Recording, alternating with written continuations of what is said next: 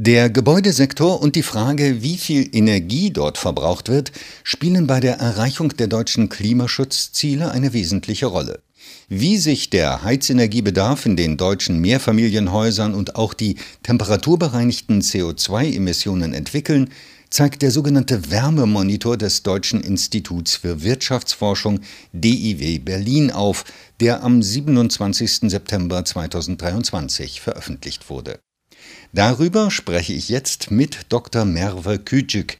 Sie ist wissenschaftliche Mitarbeiterin in der Abteilung Klimapolitik am DIW Berlin und Mitautorin der Studie. Guten Tag, Frau Kücük. Guten Tag, Herr Wittenberg. Frau Kücük, der Wärmemonitor des DIW Berlin erfasst den Energiebedarf in Zwei- und Mehrfamilienhäusern über die Heizenergieabrechnungen. Wie haben sich der Heizenergieverbrauch und die temperaturbereinigten CO2-Emissionen im letzten Jahr entwickelt?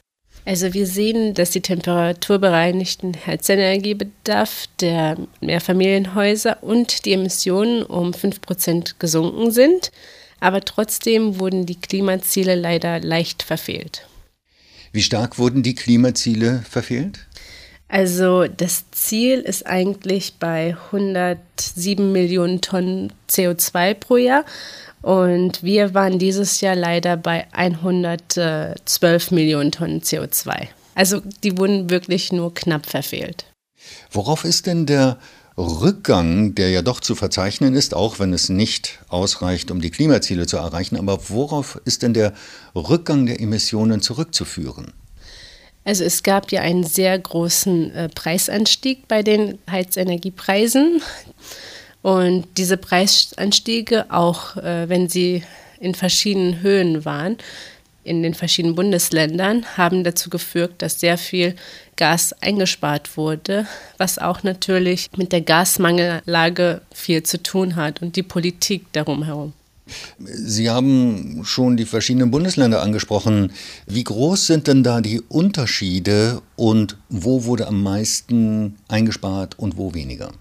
Also wir sehen deutlich, dass im Norden mehr eingespart wurde als im Süden.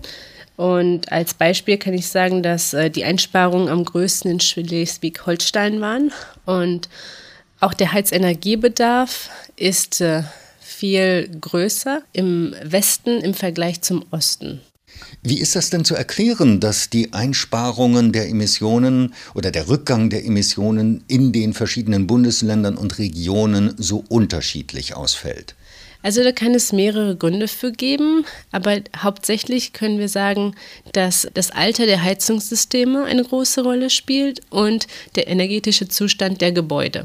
Also wir sehen deutlich, dass äh, im Osten in den 90er Jahren viel äh, mehr Investitionen in die energetische Sanierung der Gebäude gemacht wurde, was halt dazu führt, dass diese Gebäude einen niedrigeren äh, Heizenergiebedarf haben im Vergleich zu denen, die nicht auf diesem Niveau sind.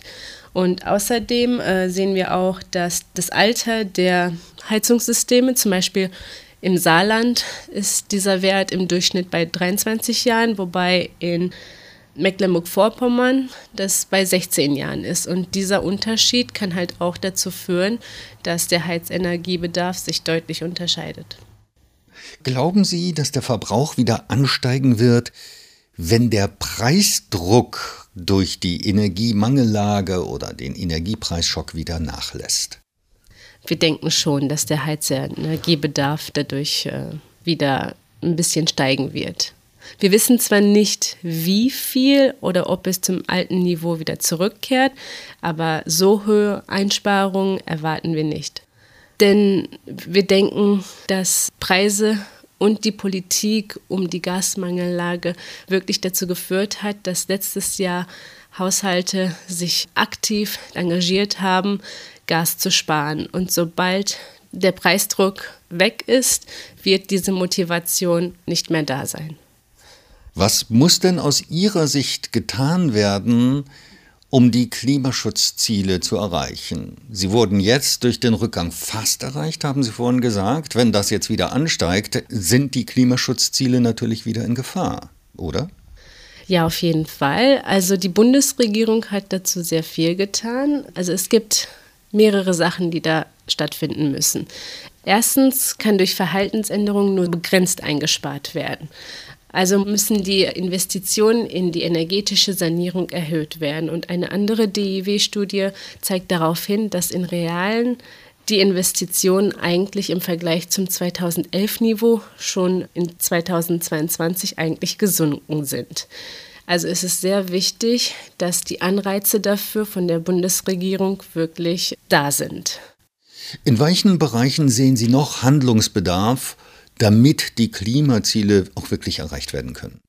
Also zu den Investitionen in die energetische Sanierung hinzu müssen auch die Heizungssysteme von fossilen Energien zu erneuerbaren Energien umwechseln. Zum Beispiel bei Wärmepumpen sehen wir ja sehr effiziente Systeme, aber wir müssen dafür sorgen, dass die Elektrizität, die für Wärmepumpen benutzt wird, von erneuerbaren Energien stammt.